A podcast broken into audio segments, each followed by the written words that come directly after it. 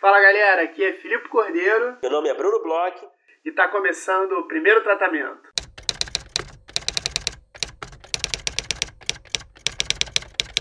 Fala Brunão, tudo bem? Fala Filipe, tudo bem? Tudo ótimo comigo, cara. Tô sentindo sua voz um pouco fanha, assim. Você tá bem mesmo, Bruno? Filipe, confesso que estou passando aí por um período ruim de saúde. Hum. Tô dando uma de Filipe Cordeiro. Você anda com a saúde meio baleada, cara. Tô preocupado. Babaca. Olha, cara, cheio de vingancinha pra cima eu, de mim. A, a vingança é um prato que se come frio, Brunão. É, não, hoje eu realmente eu tô. Tirei um dia de Filipe aqui, estou meio gripadão, então tenha paciência comigo, por favor, tenham paciência com essa minha voz moribunda, tá certo? É, mas tá tudo bem, vai ficar tudo bem. Vai ficar tudo bem, que bom, cara. Eu tô ótimo, caso você queira saber. Oi, Minha saúde nunca esteve melhor. Que bom, Mas, cara. Fico não, feliz. Brincadeiras à parte, agora que eu já fiz minha desforra aqui, que eu tô me sentindo melhor do que eu estava antes. Hum. É, a gente chegou agora nos finalmente do Rota. Agora falta aí um pouco menos de um mês é, e fecharam já o, a programação. A gente tem aqui em primeira mão aqui uma, algumas, alguns dos destaques da programação. A gente já pode falar, inclusive, com quem que a gente vai conversar lá. Então vamos falar um pouquinho né, sobre o Festival de Roteiro aqui do Rio. É, vamos por partes, vamos guardar um pouquinho a surpresa de quem a gente vai conversar. É, mas tem muita coisa legal né, no festival, né, Brunão? Sim, com certeza. O Rota está chegando aí finalmente, agora no começo de outubro, nos dias 4, 5 e 6 de outubro, no MAN do Rio de Janeiro, né? Então, é, tá chegando daqui a pouquinho. Você quer guardar um mistério aqui sobre o nosso entrevistado? Sim, eu acho que sim. Acho que a gente pode falar um pouco antes, assim, o que, que vai ter de interessante. Vai ter o Melena Soares, é, vai ter o Pedro Reinato, que dá aula pra gente. Tá? Acho que a gente pode falar aqui um pouquinho e deixar um pouco o gosto com quem que a gente vai conversar, porque afinal de contas a gente vai conversar com uma pessoa super legal, então a gente pode deixar esse teaserzinho aí pros nossos ouvintes. Marqueteiro, Filipe Cordeiro, casado com marqueteira manter os nossos ouvintes fidelizados, né? Escutando aqui a gente falando besteira. Sim, bom. É, o festival aí do Rota vai contar aí com, com uma série de atividades é, de todos os tipos, né? É, a gente tem um pouquinho de tudo, tem uma mesa é, de debate sobre processos criativos em roteiro, vai ter, como você mencionou aí, uma palestra do Pedro Reinato sobre anti-heróis, olha aí, anti-heróis, é, esse tipo de personagem aí que, que está na moda, né? Certamente. É, vai ter também um estudo de caso sobre a série This Is Us, né? É, é... esses estudos de caso sempre fazem maior sucesso, né? Nos festivais. Exatamente. Também vai ter mesa de teoria de roteiro com Rafael Leal, que é um cara muito competente que a gente entrevistou aqui no podcast. Vai ter uma palestra com o pessoal do Maquinário, né, a Marina Meira e o Rodrigo de Vasconcelos, sobre as engrenagens da cena. Olha aí, Pô, essa aí não dá para perder. Essa galera, a galera do maquinário, que é amiga nossa, né? Gente boníssima e são craques impressionantes no roteiro. Também vai ter uma mesa de debate sobre como criar em tempos de corte de financiamento público, aí com Bill Labônia, com Cavi Borges, grande Cavi Borges, né? É, vai ter também, como você mencionou, uma palestra do Pedro Righetti, nosso amigo Pedro Righetti, sobre diamante do personagem. Olha lá. Vai ter também a masterclass sobre sala de roteirista com a Helena Soares, grande Helena Soares aí, uma das maiores roteiristas do nosso mercado. Essas foram aqui algumas, apenas algumas citações aqui sobre a programação, né? Claro que. Demos uma pincelada, né, Brunão? A gente falou aqui alguns, é, alguns dos destaques aqui, o que a gente viu por alto, porque é, são três dias, todo dia começando às 9 horas da manhã e até 9 e meia da noite. Então, assim, são três dias, 12 horas por dia. Não dá para falar tudo aqui, porque senão a gente vai fazer um programa inteiro só para falar é, as atrações do Rota, né, Bruno? exatamente. Então, é, se você quiser olhar a programação completa, vai lá no site do Rota, rotafestival.com. Se a programação não estiver lá ainda, com certeza estará em breve, né? é, com todas as informações, com todos os horários certinho. E promete esse festival. E eu acho que, Filipe, eu não sei se você, com a sua cabeça, sua visão de marketing, né, vai liberar já que a gente anuncia aqui o nosso entrevistado. já tá liberado você quer guardar mais um pouquinho? Não, eu acho que já dá para falar. A gente vai estar tá sábado, né? Sábado, 11h30 da manhã. A gente vai estar tá com quem? Conta aí, Brunão, com quem que a gente vai conversar lá no Rota a gente vai ter a alegria de entrevistar ao vivo no Rota, né, dentro da programação do festival, diante do público do Rota. A gente vai entrevistar o Cláudio Paiva. Olha aí, Cláudio Paiva, para quem não conhece, o Cláudio Paiva é roteirista da Globo, que já escreveu séries como Sai de Baixo, A Grande Família, é, escreveu. É, peraí, desculpa. Sai de Baixo, A Grande Família, escreve atualmente a série Cine Hollywood, escreveu o longa-metragem do Chacrinha, né? Chacrinha, o Velho Guerreiro, é, escreveu Amor Te Amo, Tapas e Beijos, O Bem Amado. Então, é, é um cara aí, TV Pirata também, né? Um cara que tava ali no TV Pirata lá atrás. Mulher também. Invisível também, né, Bruno? Mulher Invisível. Então, o Cláudio, ele tem aí um currículo extenso aí de principalmente de comédia dentro da Globo, né, com séries e, e também longas metragens também, né? É, a gente está animadaço, né? A gente, a partir do momento que é, começou a conversar e, e começou a, a, ser possível, né? É, o convite, a gente está animado pra caramba para conversar. Estamos aqui fazendo também em primeira mão o anúncio, então a gente vai estar tá lá no sábado, é, 11h30 da manhã até meio-dia e meia, com o Cláudio Paiva. Pô, já tô ansioso, Brunão, já tô, já tô ansioso, já tô me preparando. É, essas conversas são sempre bem legais, com o público uhum. tal, ao vivo, é uma coisa diferente do que a gente costuma fazer. É muito bom estar nesses festivais, né, Brunão? Ah, sim, sim. Eu também estou muito animado. Ano passado a gente se divertiu muito, né? A gente entrevistou o Jorge Moura e foi um grande prazer, né? O Jorge, um grande performer ali, né? é realmente o entrevistado dos sonhos. E eu tenho certeza que o Cláudio também será ótimo. Ele vai compartilhar aí muito da carreira dele. E, e vai ser. Nossa, eu tô animadão também. É, sem dúvida. E para quem ainda tá com algum tipo de dúvida se vale a pena ir no Rota ou não, é, a gente lembra que as inscrições para o festival ainda estão abertas e, além disso, e principalmente, ainda está aberta a possibilidade de mandar projetos para a rodada de negócios. É, o prazo para mandar é até o dia 15 agora, então se você está escutando é, na quarta-feira que sai, dia 11 de setembro, é, falta muito pouco para poder mandar seus projetos para a rodada de negócios. Só que você está na dúvida, então se você mandou é, e não sabe quem vai estar tá lá, a gente vai poder falar algumas das empresas, do player, dos players que estão lá. Então, eu tenho certeza que você que tem um projeto embaixo do braço vai ficar com água na boca, né, Bruno? Porque já confirmaram vários players muito legais. Assim, a gente vai citar alguns players aqui que estão confirmados, alguns players ainda estão aguardando ainda para serem confirmados, né? Então a gente não pode falar. Mas do que a gente pode falar é o canal Curta vai estar lá, as produtoras Caliban, Chatrone, Conspiração, Racor, Take for Content, Vira-Lata. Então, essas já estão confirmadas, né? Provavelmente terão outras também. Então, olha, se você tem um projeto, é uma chance aí de conversar com as produtoras, né? Geralmente é, o, o criador tem cerca de 20 minutos, né, para conversar com o player é um, num, espaço reservado, né?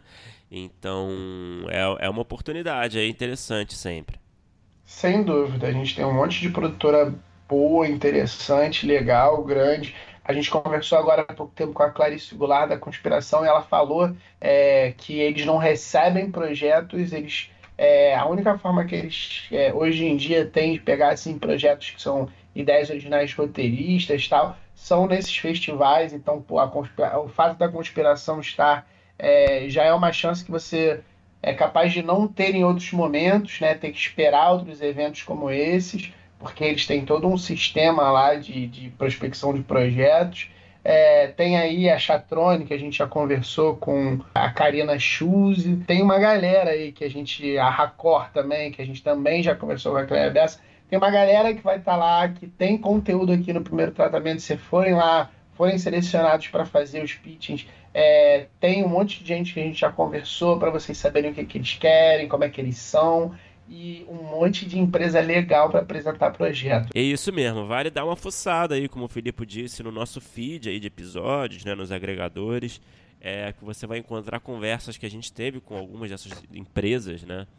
E você vai entender o que eles buscam, né? O que, que eles, as dicas que eles dão para o pitching, né? Que você pode é, seguir esses conselhos nessas rodadas e também fora da rodada, né? No futuro, quando você entrar em contato com essas empresas, se você tiver oportunidade, enfim. Então vale dar uma fuçada. É isso mesmo. E agora vamos falar do nosso episódio de hoje, né? A gente conversou com um roteirista que está com uma série aí é, em cartaz, se dá para dizer assim, uhum. uma série aí no meio rolando na grande HBO, uma série que eu particularmente adoro. Comecei a ver para a gente conversar com ele, eu já estava é, eu tenho uma coisa, não sei se você tem isso, eu tenho uma coisa que assim, quando a série começa, é, eu dou uma frentezinha para a série para eu não ter que ver hoje em dia essa coisa do streaming me deixou mal acostumado. Eu não consigo ver um episódio uma semana e aí esperar outra semana para ver outro. É então, muito millennial mesmo, né? Três ou quatro de frente, e aí eu comecei a ver o Neblina um pouco antes da gente conversar com ele, e pô, tô adorando a série, é, é muito boa mesmo. Mas eu tô antecipando aqui, com quem que a gente falou hoje, Brunão? Olha, falamos com o Chico Matoso. Chico Matoso é o roteirista-chefe dessa série que o Felipe mencionou, que é o Pico da Neblina, série da HBO, né, sobre a legalização da maconha, né, uma série muito interessante. É, eu também gostei bastante da série. É, vale a pena ver. A gente falou bastante aqui na conversa sobre a série, sobre o processo de criação, ali desde o do princípio, né? Até ali a, a sala de roteiro e a produção. É, além do Pico da Neblina, o Chico Matoso também escreveu e co-criou Paz de Primeira, na Globo. Essa série é muito legal também. A gente já conversou com o Antônio Prata, que é o co-criador. É, a série é escrita também pelo Thiago Dottori, muito boa. É, o Chico também escreveu o longa-metragem Pedro, que está é, em breve. Ele vai também escreveu o longa-metragem Pedro, né, que vai estrear em breve aí, é, no futuro próximo nos cinemas, né, dirigido pela Laís Bodansky, escrito pela Laís, pelo Chico e pelo Bolognese, né? Então é um cara aí que está andando com gente muito talentosa também, além de ser muito talentoso. É, isso mesmo. Ele trabalhou também em Bang Bang. É... Pico da Neblina, cara, tem para mim uma premissa que é muito, muito, muito boa, é muito interessante. É... Tem um, uma, uma coisa de um vocabulário assim das ruas e do playboyzinho de São Paulo que eu adoro. É... A conversa com o Chico foi muito, muito boa, assim. Ele tem é, experiência, né, em diversas áreas. Ele trabalhou em novela, trabalhou como chefe de sala de roteiro, trabalhou em diversas salas de roteiro diferentes, é, trabalhou com longa. Pedro, dá para dizer que Pedro é uma superprodução, né? Um filme é, de época, com Cauã, Laís Bodange, Bolognese e tal. Então, assim, foi uma conversa com um cara que trabalha nas produções mais interessantes aí, né, que estão rolando no nosso mercado, né, Bruno? Sim, sim. Foi um papo ótimo, assim, um dos mais legais que a gente teve, na minha humilde opinião, nos últimos tempos. E, pô, para quem tá, né, para quem tem como prioridade tentar fazer acontecer um projeto de TV, né, eu acho que sempre é muito válido escutar é, o ponto de vista de quem realizou um projeto de TV, que está realizando recentemente, enfim. É, vale a pena para entender ali o, é, o, os bastidores, né, é, como é que funciona na prática, como é que funciona ali no mercado. Então, é, eu recomendo muito essa conversa. Sem dúvida, vamos ouvir o papo aí que foi muito bom.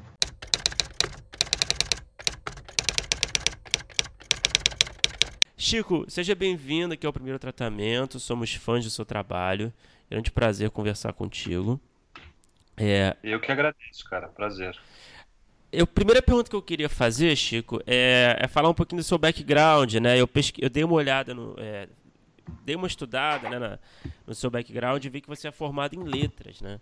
E eu queria saber Isso. se o roteiro sempre esteve no seu horizonte ali quando você foi estudar letras, é uma coisa que surgiu depois. A partir de que momento que você resolveu seguir esse caminho também no audiovisual? Não, cara, no começo, na verdade, eu acho que até os meus 20 e poucos anos, eu não tinha. A ideia de escrever um roteiro não tinha nem passado pela minha cabeça, assim, nunca.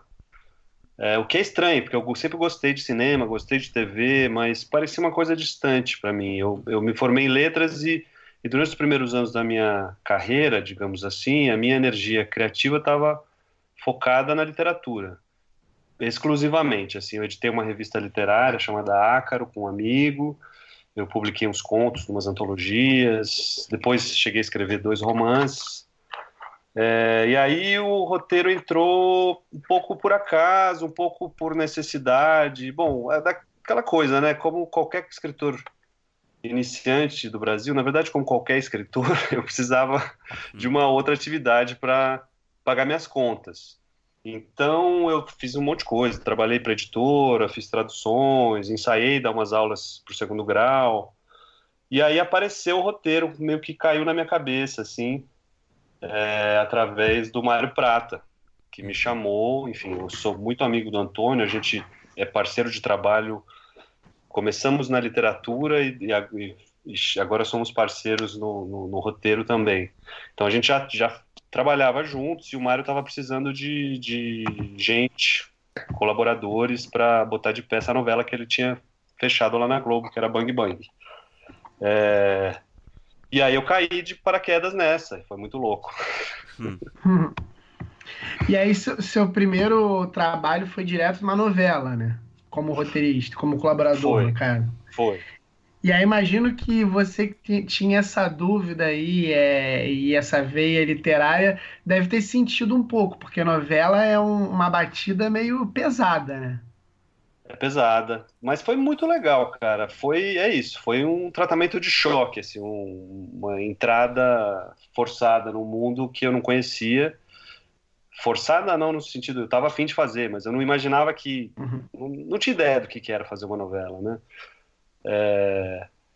E é isso, de repente você está diante de um, de um trabalho que é de um volume, de um, de um tamanho, né, em todos os sentidos, tanto no sentido de produção, a gente escreve o equivalente a três longa-metragens por semana, né, para fazer uma novela. É, até do, do, do, tamanho de estar tá na TV aberta, das pessoas estarem vendo, enfim, é, é, foi uma coisa grande. E com, a coisa foi um pouco complicada pelo, pelo fato de que a novela teve um, um caminho tortuoso, né? O Mário Prata saiu no, no, nas primeiras semanas, ficou doente, teve duas trocas de autor, é, e eu e o Antônio, tinha o, o, Reinaldo Moraes também era um dos colaboradores, tinha outros colaboradores, fomos meio é, se adaptando às mudanças ali. Então, mudava o autor, mudava também é, o, o, tom da, da história, né? Porque também a novela estava mal de audiência, então também tem aquela coisa de tentar consertar algumas coisas, mudar o perfil de personagens. Então a gente pegou esse transatlântico andando hum. e tivemos que aprender a navegar à força, assim. Foi, foi intenso, mas foi um aprendizado incrível. Mas foi algo que te deixou com vontade de escrever outra novela? Cara, é, não sei se eu em princípio, não. Eu, não. eu não, posso dizer que nunca vou fazer isso.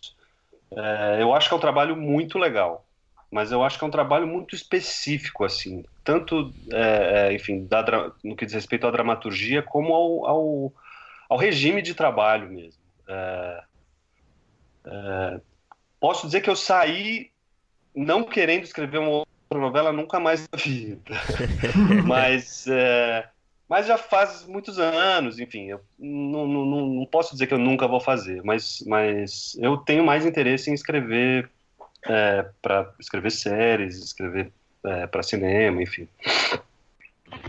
E me diz uma coisa, entre Bang Bang e, e pra cá, porque Bang Bang acho que foi 2005, né? Aham, é, acabou em 2006. Você continuou trabalhando direto como roteirista ou teve um, um, um tempo aí que você também voltou para a literatura? Como é que foi? Depois que você fez Bang Bang, você falou, ah, é, isso eu quero fazer também e vou, vou é, começar a me aplicar nisso. Como é que foi esse meio tempo?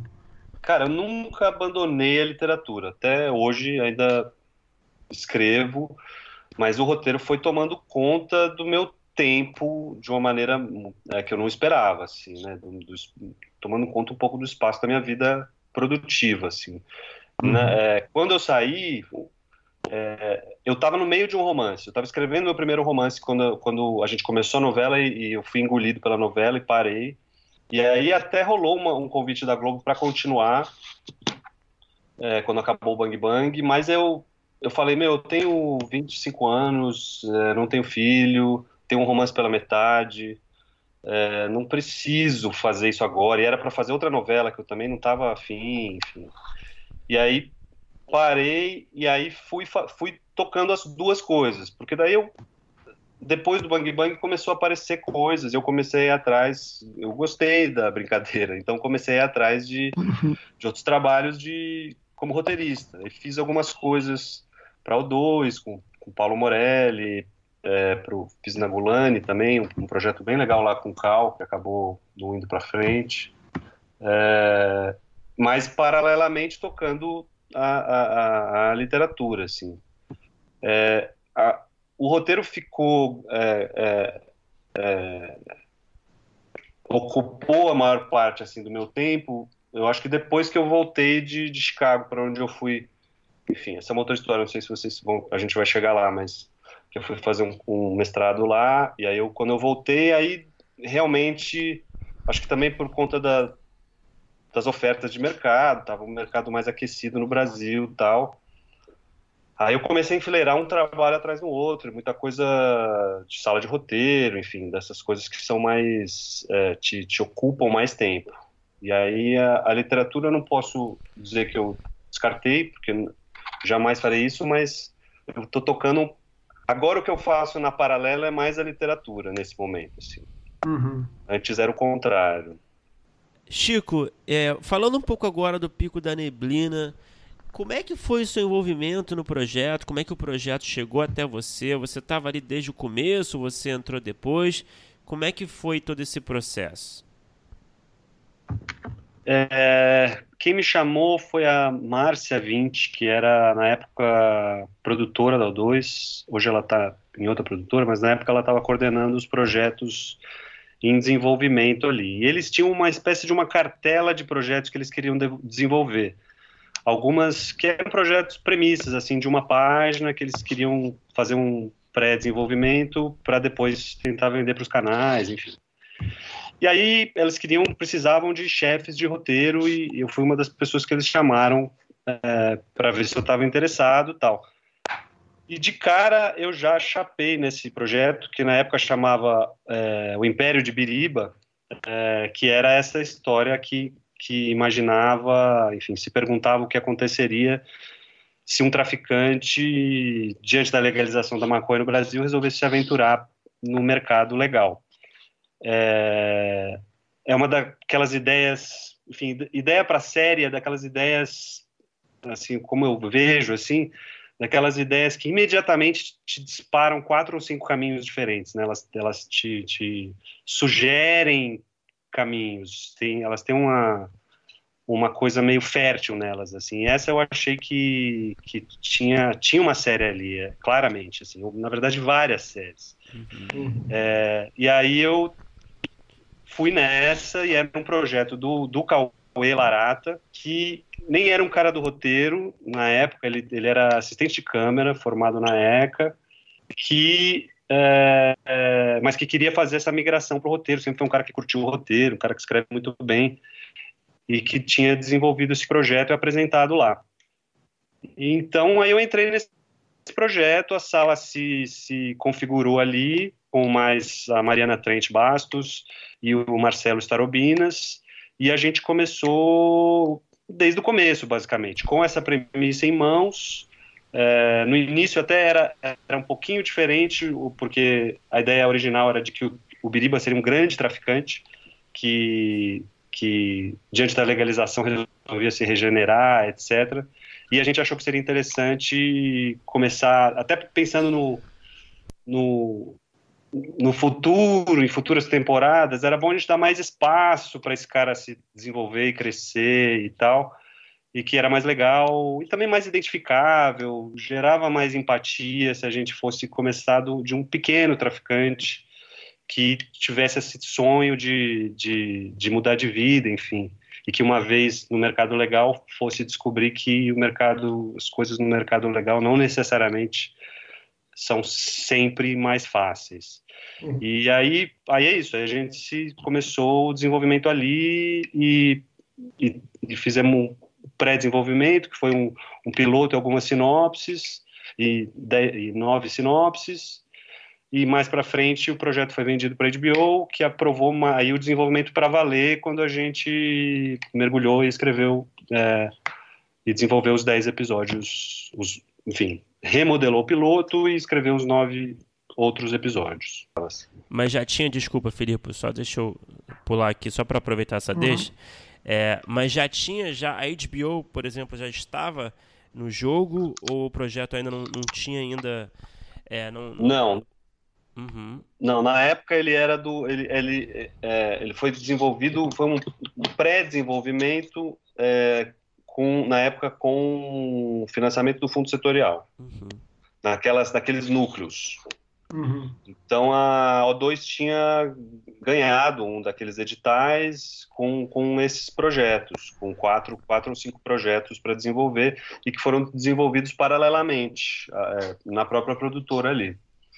Então a gente trabalhou seis meses nessa primeira fase, em que a gente escreveu um piloto e escreveu, enfim, criou personagens, descrição dos personagens e sinopses, e entregamos. E aí foi cada um fazer outras coisas e a O2 foi tentar vender. E aí vendeu para o 2 para HBO. Uhum. Foi, eu, eu, eu, acho que você falou, mas eu não consegui ouvir direito. Foi em que ano que, começou, que vocês começaram a trabalhar nela? Cara, eu acho que esse primeiro, essa primeira fase foi em 2015. 2015. Então a gente terminou, a gente começou acho que em fevereiro ou março e terminou em outubro, alguma coisa assim. Aí ficou um, dois anos parado. E a gente foi retomar em 2017 eu acho. Uhum. Imaginavam que era capaz de, sei lá, em 2019, quando saiu, já tá liberada a maconha? Então, é, essa é uma questão. Era outro momento do Brasil, né? É, e tinha começado a, a, a, a coisa no, no, no, Supremo, né? Aquela uhum. votação que não acaba nunca, que eles começaram lá, que não é tanto, não é de legalizar, mas é de descriminalizar o porte, né? Mas, assim, desde o começo ficou claro para a gente que a gente não queria. É, essa não era uma questão fundamental da série, é, assim, a maneira com que a maconha será legalizada, porque parecia claro para a gente, mesmo naquela época, mesmo se a gente pensar que a gente não estava nesse momento é, sombrio de hoje, assim, é, é, já era imaginar um congresso eminentemente conservador aprovando a legalização da maconha no Brasil, era esticar a corda demais do ponto de vista do realismo. Mas é, essa não uhum. era uma questão para a gente porque isso era só um ponto de partida. É, não era, a gente não queria discutir como que a maconha será legalizada no Brasil. A gente queria tanto que isso é resolvido nos primeiros minutos do primeiro episódio, né? É, isso, é, isso, isso, acontece e aí a partir daí é que a gente desenvolve a história. Uhum. E a partir do momento que a HBO entrou no projeto, quanto que o projeto mudou? Ele continuou, a essência, pelo visto, continuou a mesma, né? Mas você tem uma noção clara, uma dimensão clara de quanto que o projeto se transformou? Ou ele permaneceu basicamente o mesmo? Cara, ele se transformou do jeito que se transformam projetos ao longo do tempo, assim. Mas a HBO comprou o projeto como ele era. É, é, gostaram muito do piloto, e, e, meio que falaram, agora façam outros nove episódios iguais a esse. Uhum. e aí a gente. É isso. A, a, no processo as coisas mudam, é normal, mas uhum. teria mudado em qualquer outra. Mas eu acho que o coração da coisa se manteve o mesmo até o final, sim.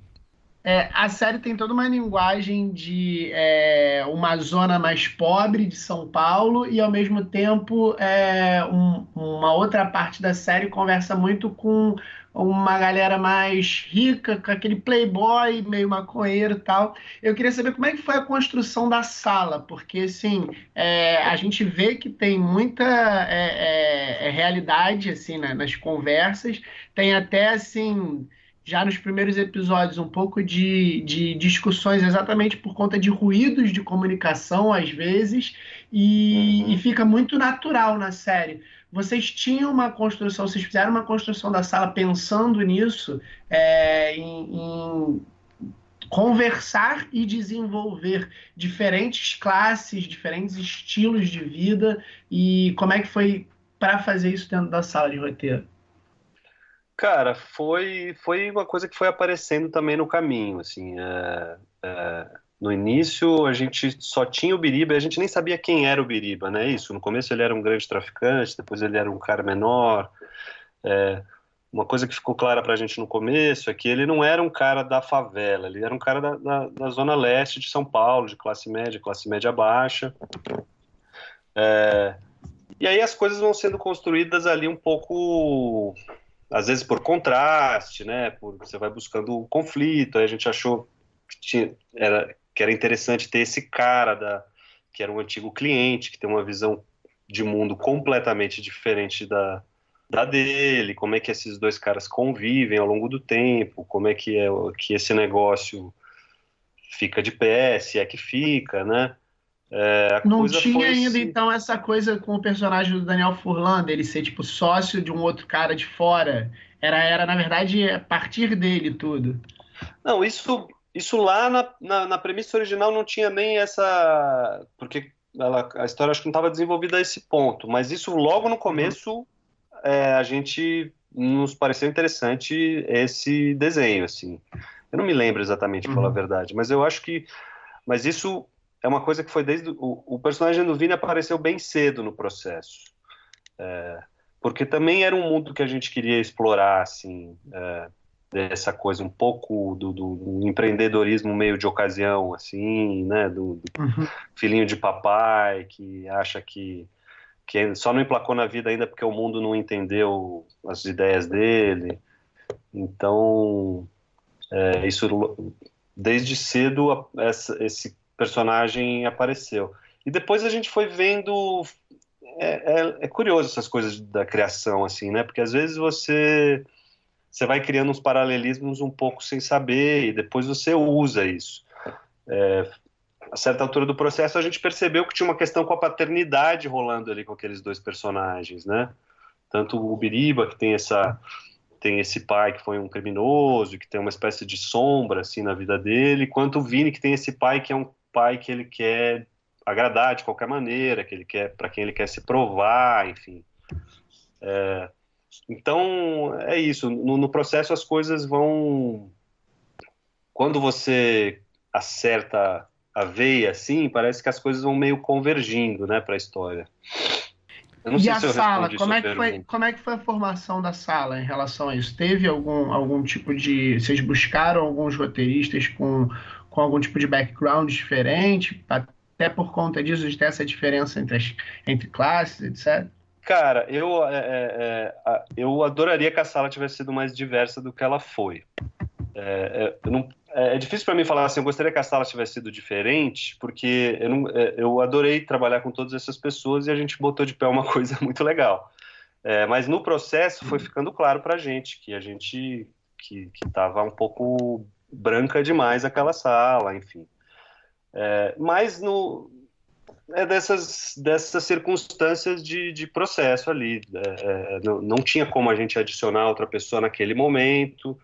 É, o que a gente fez foi buscar compensar isso com, com pesquisa, com, com é, é, é supervisão, tivemos ajuda de, de um monte de gente, e falamos com ex-traficantes, é, consumidores, é, gente da periferia, gente que, que só fuma por prazer, enfim, a gente foi montando ali um, um, um mosaico de referências para a gente abastecer a história. E depois os atores também vieram e trouxeram trouxeram coisas para a história, né? E, e, e principalmente para para prosódia, para o jeito de falar, etc. A gente fez uma super pesquisa, a gente até começou a fazer um glossário, a gente entrevistava, a gente tinha, tinha um cara particularmente que era um ex-traficante, uma figuraça, assim, é, que ele falava de um jeito muito engraçado e a gente gravou as entrevistas com ele e foi e foi anotando todas as expressões que ele usava porque uhum. eram muito saborosas é, mas foi isso cara é, mas no que diz respeito à, formação da sala, sem dúvida ela poderia ter sido, ter sido mais diversa. Mas é isso, cara. É, é, é todo, todos os, os, os degraus do processo de criação de uma série precisam ser mais diversos, né? É, é, é começa na sala de roteiro, mas é, é, um, é, um, problema, é uma questão brasileira, né? E, mas eu tenho certeza que isso para uma eventual segunda temporada tá no radar tanto da O2 quanto da HBO, enfim, é, é, não, não, não teria como a gente continuar a tocar essa história para frente sem levar isso em consideração. Ô Chico, é, eu queria entender um pouco como é que funciona a dinâmica entre você que fez a redação final e o Kiko Meirelles, né, que é listado como criador, né? Ele é o criador da série, né? é, oficialmente, né? É, eu queria entender como é que funciona essa dinâmica entre o redator final e o criador, que é no caso o Kiko, e também se existe alguém que exerce o papel de showrunner na prática, né? Se seria você, se seria o Kiko. É, enfim, queria que você falasse um pouco dessa, dessa questão. Cara, é, esse foi, um, foi uma questão da divulgação da série, que foi bastante é, gerou discussões intensas internamente, porque na verdade o Kiko não foi o criador é, e ele mesmo sabe disso. É, é ele não estava se colocando como criador, mas é, é, se você olhar os créditos da, de tela da série, tá lá criação e roteiro. Aí tem todos os roteiristas da sala oficialmente para a gente, fomos nós, os roteiristas da sala, os criadores da série, no sentido dos criadores daquela história, etc, etc. O Kiko assumiu é, a posição de, de diretor-geral e do cara que estava que, que, fazia meio elo entre os diferentes lados ali, tanto com os outros diretores, e eventualmente vinha na sala, acompanhava as discussões tal. É, mas tem é, aí é uma é velha questão brasileira de como é que você divulga uma série, de quem é uma série, né? Que é uma questão que não, não, acho que não é só dessa série especificamente, mas é de muitas outras, assim, né? Você vê agora chamou muito a nossa atenção na divulgação que muitas matérias falavam da série sem citar um roteirista, como hum. se a série tivesse brotado um pouco do éter, assim. É, ou uhum. da cabeça do Kiko, que e é isso, não era a intenção dele se colocar naquele lugar, mas é o jeito que a coisa acabou sendo divulgada. Um pouco a ver com a divulgação, um pouco a ver, às você vezes, acha que foi mais uma, uma, questão de marketing, você acha?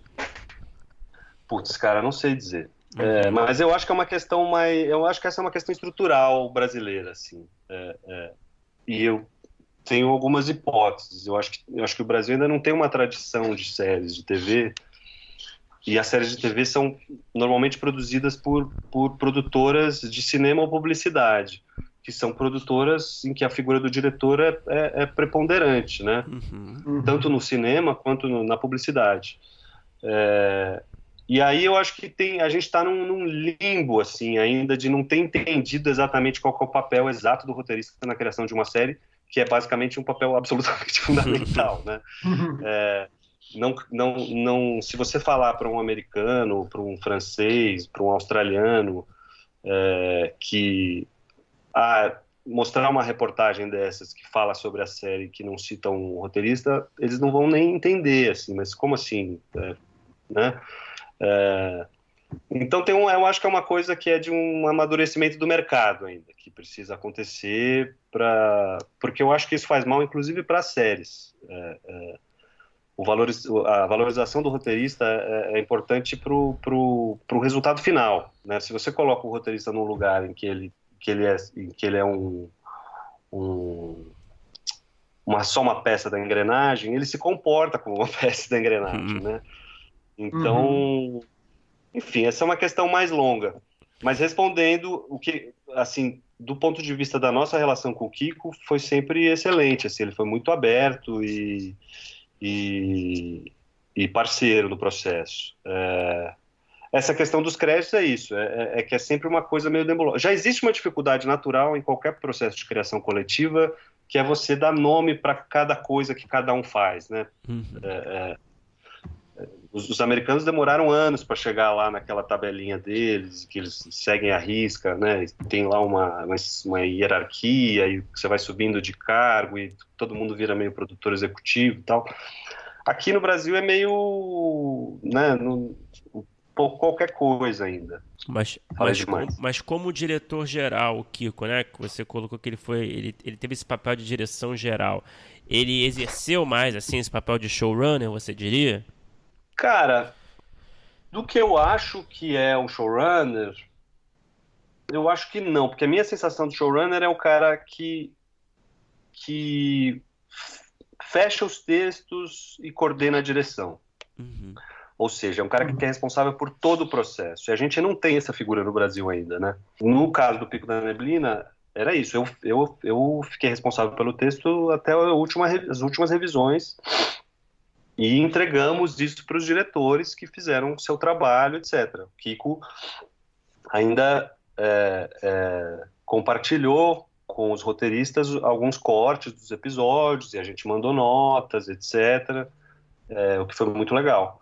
É, mas foi isso. É, acho que não dá para chamar de showrunner o que ele fez, assim, porque porque acho que eu acho que não, essa figura não existe no Brasil ainda. Na verdade, o único lugar que existe um showrunner talvez seja nas novelas, né?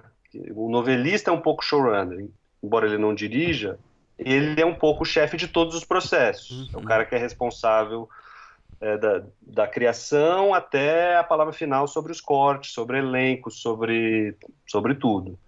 Mas eu, eu tenho a impressão que, que ainda não existe essa figura no Brasil. Talvez no, no, no 3%, né? Parece que o, o, o tem o, o, Como é que é o nome dele? Pedro Aguilera. Pedro Aguilera faz um, faz um pouco esse papel, mas eu acho que é um. É um é uma função que ainda é um pouco incipiente assim no Brasil. Mas vocês, desculpa, Felipe, só mais uma pergunta aqui. É, mas vocês, como roteiristas, vocês tinham presença no set? Vocês costumavam frequentar o set? Ou vocês ficavam mais à distância? Cara, a gente visitou o set, uhum. assim. Uhum. É, porque não tinha nenhuma. A gente não tinha nenhuma. É, é, nenhuma combinação contratual de que uhum. a gente iria tal. A gente era bem-vindo lá, ia, mas é, mas como em qualquer, na maioria das séries feitas no Brasil, né? O roteirista, no momento do set, se afasta um pouco e o diretor toca, o, toca a coisa. Eventualmente, a gente estava à disposição para responder dúvidas. Às vezes o Kiko telefonava, às vezes um ator ou outro falava, ah, nessa página aqui, o que, que você quer dizer exatamente com esse diálogo? Ele está sendo irônico? Não coisas pontuais, assim. Uhum. E a gente estava aberto para fazer essa colaboração, mas a gente não tinha a obrigação de ir todo dia e também já estava todo mundo em outros trabalhos, então não, uhum. é. mas a gente foi por, por prazer para poder ver a coisa sendo feita de vez em quando ali, mas foram mais de 90 diárias, então realmente ir de graça em 90 diárias ia ser do que você falou agora são, foram 90 diárias do, do texto final, os últimos roteiros que você mandaram, até ir para a tela demorou quanto tempo? Cara, é porque teve muito vai vem de revisão. É, uhum. Então é difícil para. Mas assim, dos, da entrega de roteiros, eu acho que, sem contar a revisão, teve pelo menos uns dois anos. Uhum. É, aí depois ainda teve uns vai e vens de revisão e aquela coisa de entra em pré-produção, você tem que às vezes diminuir um pouco, uma questão de orçamento, enfim, tem milhões de ajustes aí do processo é, que, que a gente foi fazendo, foi fazendo no, no caminho. Mas foi lento o processo. Para você ter uma ideia, depois eu fui fazer o Paz de Primeira, eu saí do, do terminou a primeira temporada, eu fiz o Paz de Primeira, passou o Paz de Primeira, primeira temporada, e depois, o Pico da Neblina só foi estrear agora, né? É outro ritmo, assim, Nossa. em relação à TV aberta. E, e, aí eu queria saber uma coisa que assim a gente conversou algumas vezes com a gente conversou com alguns roteiristas que trabalharam com a Netflix e falaram um pouco sobre essa coisa de idas e vindas. Você falou que tem todo um processo meio comum de ir e vir para o canal, mas assim Pico da Neblina especificamente é uma série que é, toca em alguns elementos é, meio sensíveis. Hoje em dia, é, antigamente sensíveis, hoje em dia até polêmicos. É, desde a legalização da droga até a forma como a a criminalidade encontra talvez um, um certo é, um certo lado mais legal tal. É, eu queria saber se é, a HBO falava muito ou, ou, opinava muito em termos de conteúdo assim em termos de é, é, das coisas que vocês passavam para eles se eles checavam alguma coisa mais sei lá talvez politicamente correta, incorreta, ou se vocês tinham mais uma coisa de mandar e ver estrutura, etc. Como é que era a relação da HBO com o próprio material que vocês mandavam e recebiam?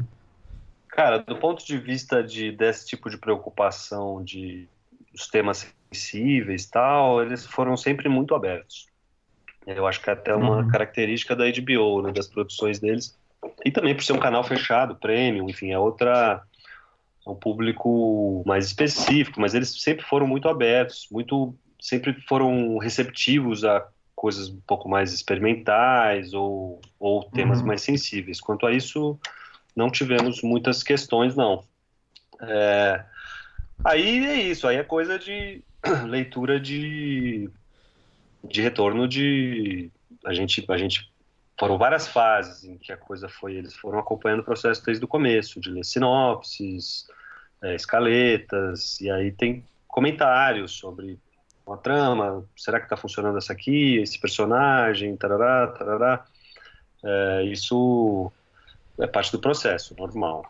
Ô Chico, é, falando agora de outro projeto que você mencionou agora, o Paz de Primeira, né, fazendo aqui uma, acho que uma comparação aqui entre esses dois projetos recentes de TV que você participou, né, é, eu queria que você falasse um pouco da, das diferenças entre os processos. Você falou agora que o Pai de Primeira foi um processo muito mais rápido, né? É, uhum. Mas além disso, né, eu queria saber em termos assim de sala de roteiro, né, é, quão diferente foi o processo das duas salas.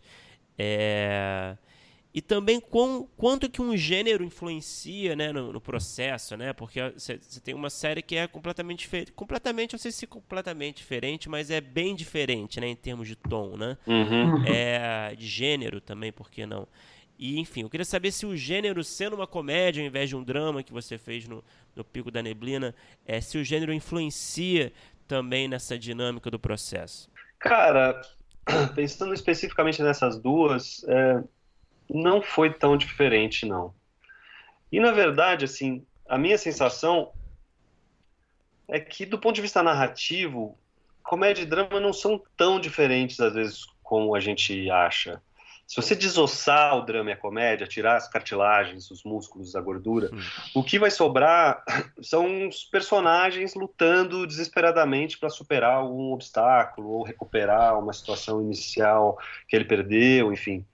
É, quando você está ali na sala, pelo menos nesses dois projetos, a gente estava quebrando a cabeça para achar a melhor história para os personagens, é, como é que a gente complica a vida deles. É, é então, é, a diferença eu acho que é que o personagem de humor ele tem ele está tá lutando também, como o do drama, mas ele tem poucas ferramentas para essa luta. Uhum. E não sabe que ele não tem essas ferramentas. Então, né, o efeito cômico vem muito disso, assim. É, mas é, é isso, nesse sentido as salas foram parecidas no, processo, assim, todo mundo quebrando a cabeça para colocar uma história de pé e, e, e, não fazer a história girar em falso, se perguntar em que lugar emocional os personagens estão em, em cada cena.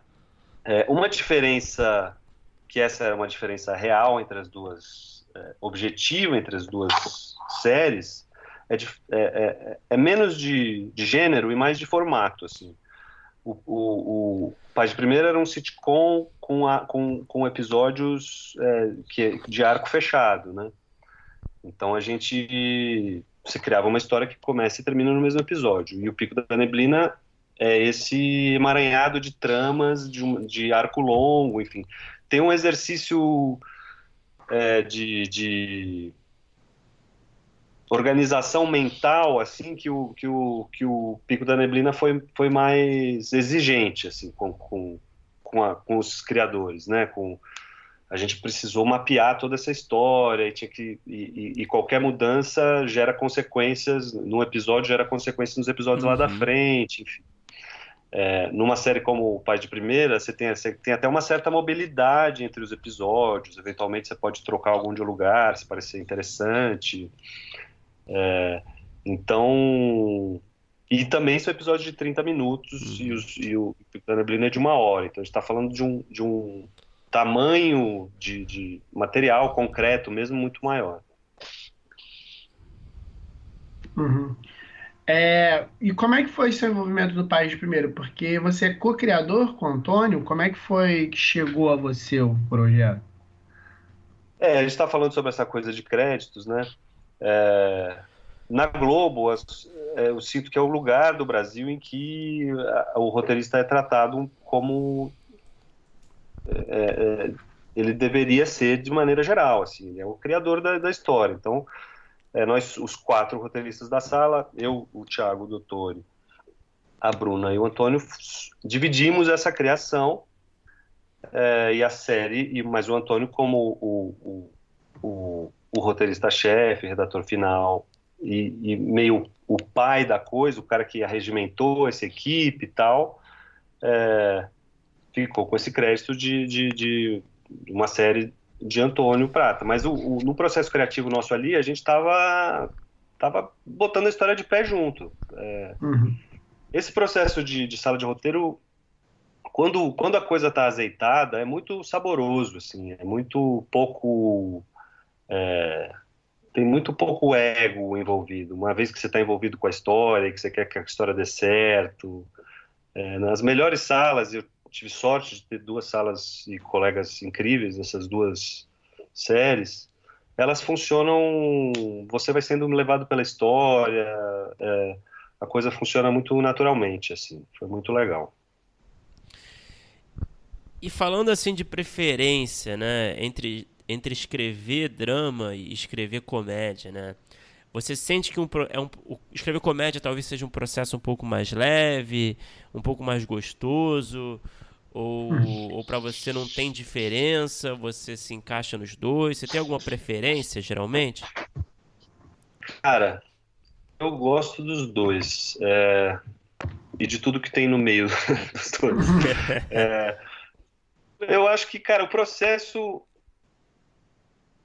ele é divertido. O processo não dá para dizer que porque a gente estava fazendo uma comédia a gente dava mais risada no, no, no Paz de Primeira. É, os processos, como eu estava falando, são, são parecidos. É, eles são muito trabalhosos, tem muitos momentos em que você chega nos becos sem saída e volta para casa falando acabou tudo, não vamos conseguir. Hum. E aí chega no dia seguinte e depois de meia hora aparece uma ideia que resolve tudo. É, é, momentos é isso, um pouco mais tensos, um pouco mais leves, mas, é, mas os processos são parecidos. É, eu acho que assim, eu pessoalmente, mas aí é isso, porque o processo é tão longo que o processo, o momento de colocar as palavras, abrir o roteiro, né, que a gente fala, botar as palavras ali no papel, ele é só a última etapa de um processo que começou lá atrás. Uhum.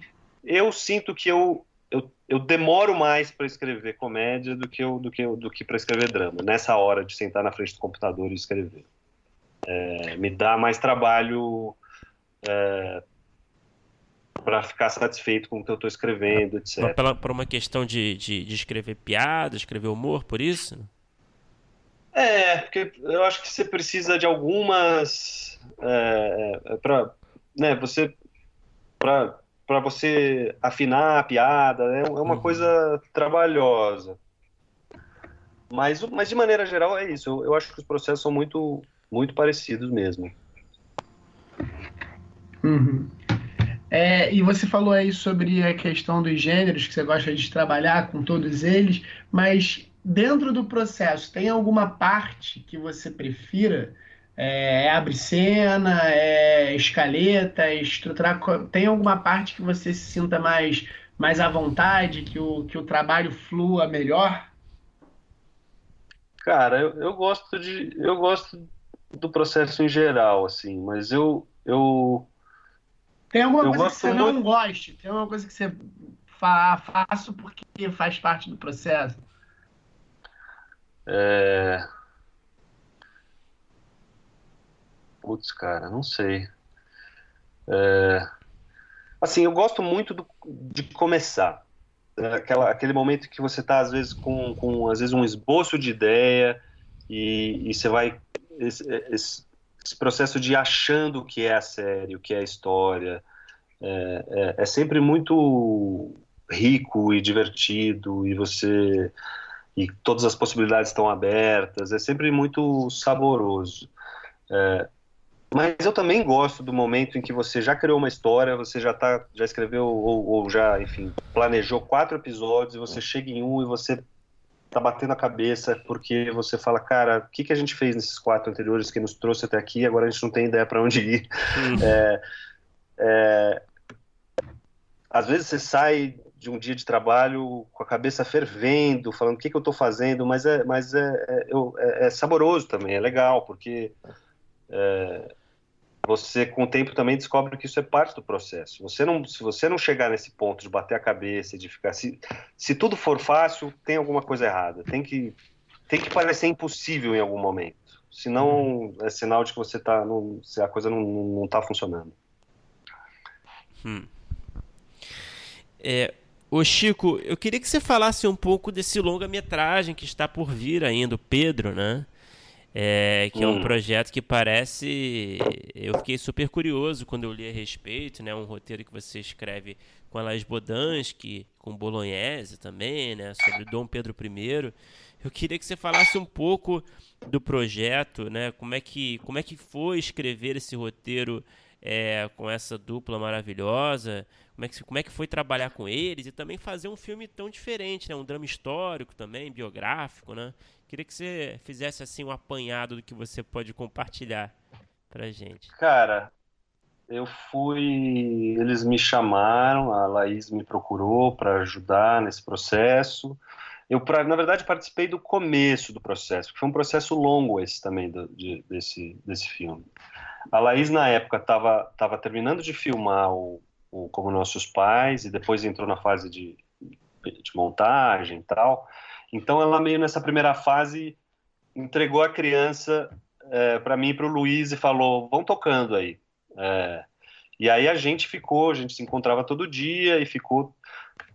Na verdade, o, eu acho que a coisa mais difícil de um filme, de, um, de uma cinebiografia, de um filme histórico desses, é você achar o recorte, né? Você, uhum. você descobrir que pedaço da história você vai contar, porque se, é, é, você querer contar a história do começo ao fim, contar o Pedro do, do berço até o leito de morte, é a receita para você fazer um filme burocrático e que e pouco dramático, na verdade, a chance de você ficar enumerando fatos, porque você precisa dizer que aconteceu isso e aquilo, né? tem muito filme é, cinebiografia que é que, que, que tem esse problema.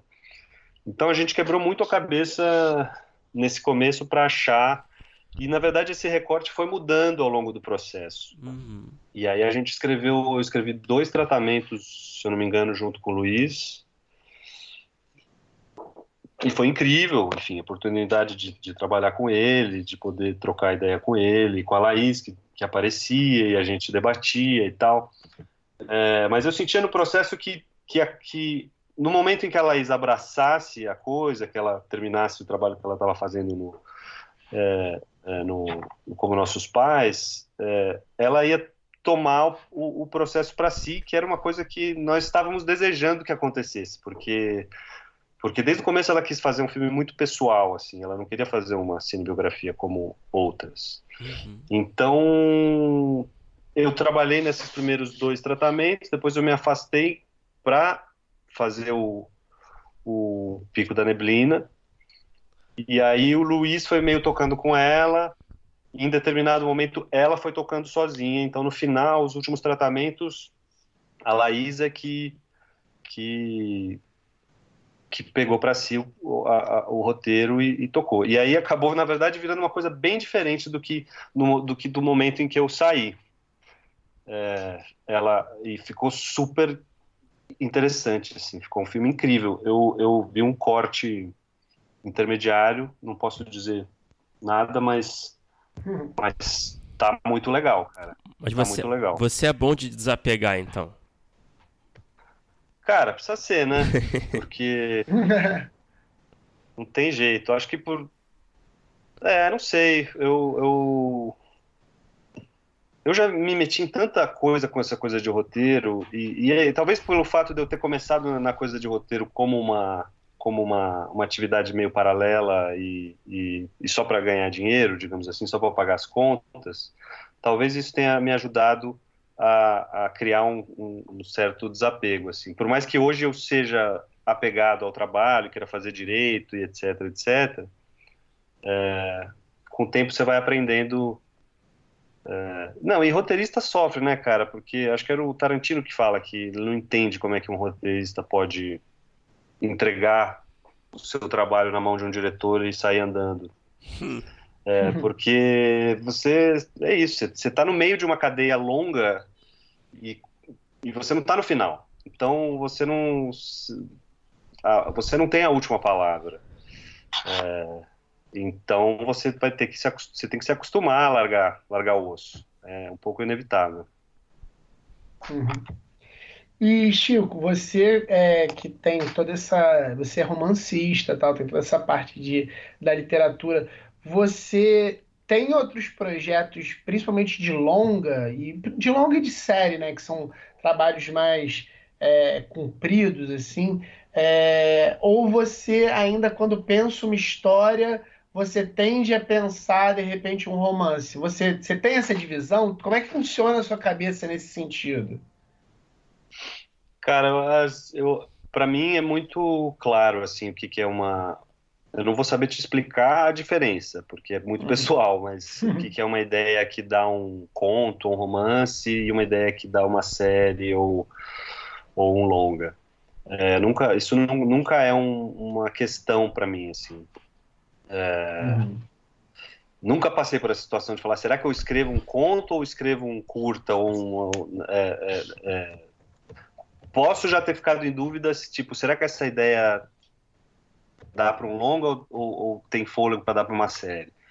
Mas, mas com relação à literatura e, e, e o roteiro, isso, é, essas coisas são bem separadas na minha cabeça. Assim. Mas você sente tipo um, um cacuete, vamos dizer assim? Você tem, tal, tem mais ideias ou menos ideias para uma coisa ou para outra hoje em dia? Cara, Acho que não. Eu não tenho muitas ideias para literatura. É, talvez por uma questão de.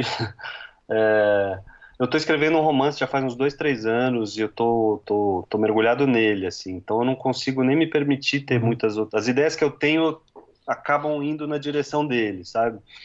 Uhum. É, é diferente do, do, roteiro que você está pulando de projeto para projeto, você quer apresentar uma coisa, ou te chamam para um negócio, tá, tem sempre milhões de histórias te rondando, né? É, seja por coisas que você está pensando, seja por coisas que estão te chamando para fazer. É, no caso da literatura, normalmente eu tô com abraçado em uma história e, e com ela atravesso os anos, entendeu? É diferente. Uhum. Bom, Chico, a gente tem aqui um bloco final que a gente faz, né? Todo episódio, as mesmas perguntas para os nossos convidados. É, podemos ir? esse bloco. Claro. É, vamos lá então.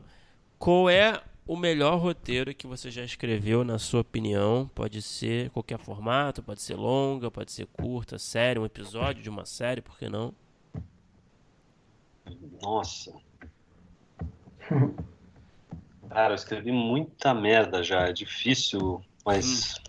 É, eu acho que o, o piloto do, do Pico da Neblina ficou legal. Claro que é, aquelas coisas, você olha para trás e, ou assiste, agora assistindo você fica se perguntando por que, que você não fez diferente uma coisa ou outra, mas mas, é, mas, mas eu acho que no geral... existir isso, né? Não tem como não existir isso, né? É, inevitável. Mas acho que no geral eu, eu, eu gosto bastante daquele piloto. E, bom, qual é o pior roteiro que você já escreveu? Então, esse aí, é, é, a, a concorrência aí é, é maior. já fiz muita coisa ruim, cara, porque é, eu já entrei muito projeto que não foi para frente. nem, nem todos foram por culpa minha, na verdade eu acho que poucos foram por culpa minha. Né?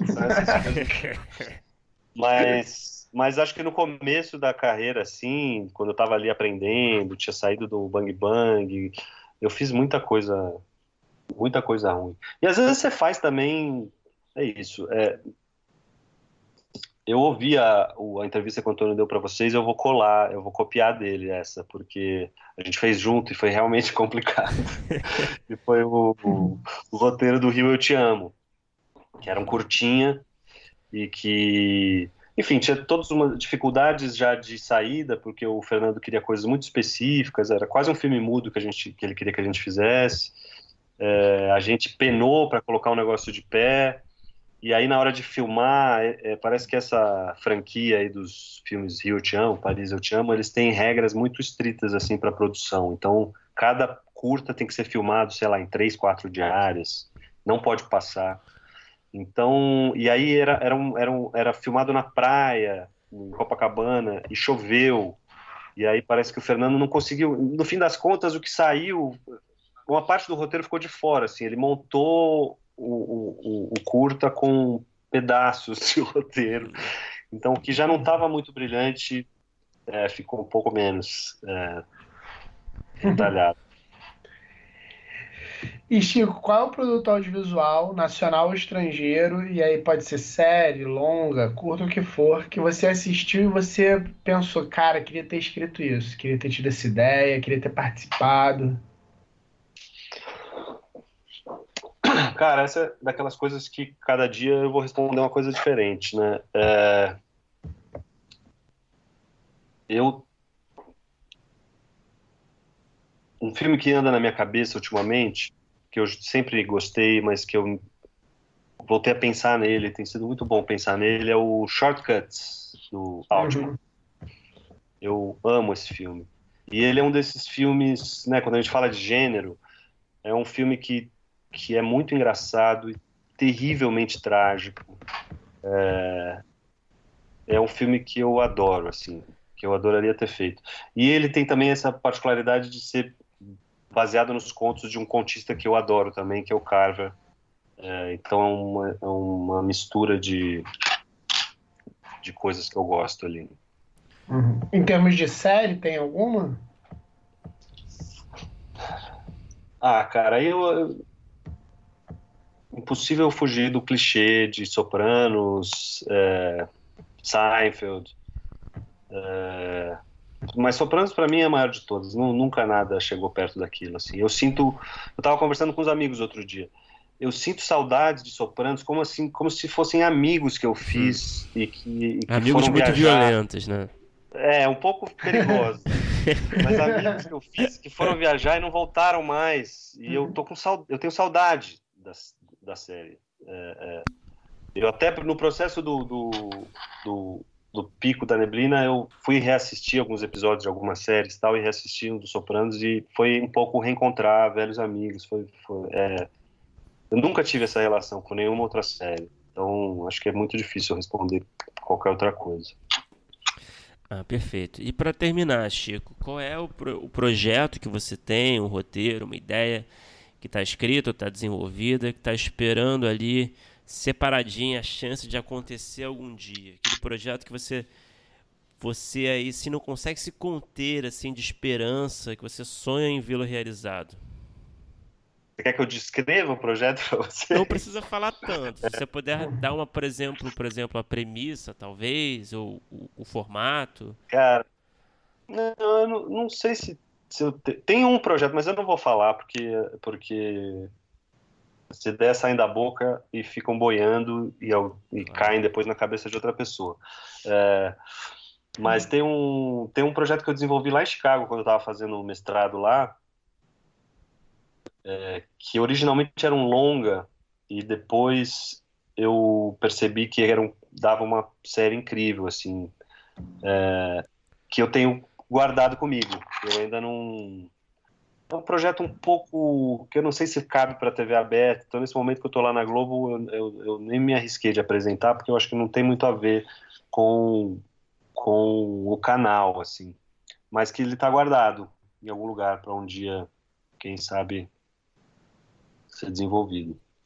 É o que? É, uma, é um drama? Desculpa, eu não vou. Eu sei que você não pode falar, mas eu tô tentando arrancar alguma coisa assim, um pouco maior, mais concreta, assim.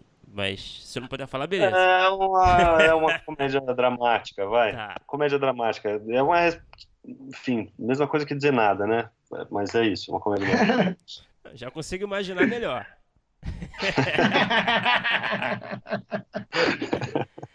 ah, Chico, beleza então, cara. Então é isso. Muito obrigado por falar com a gente.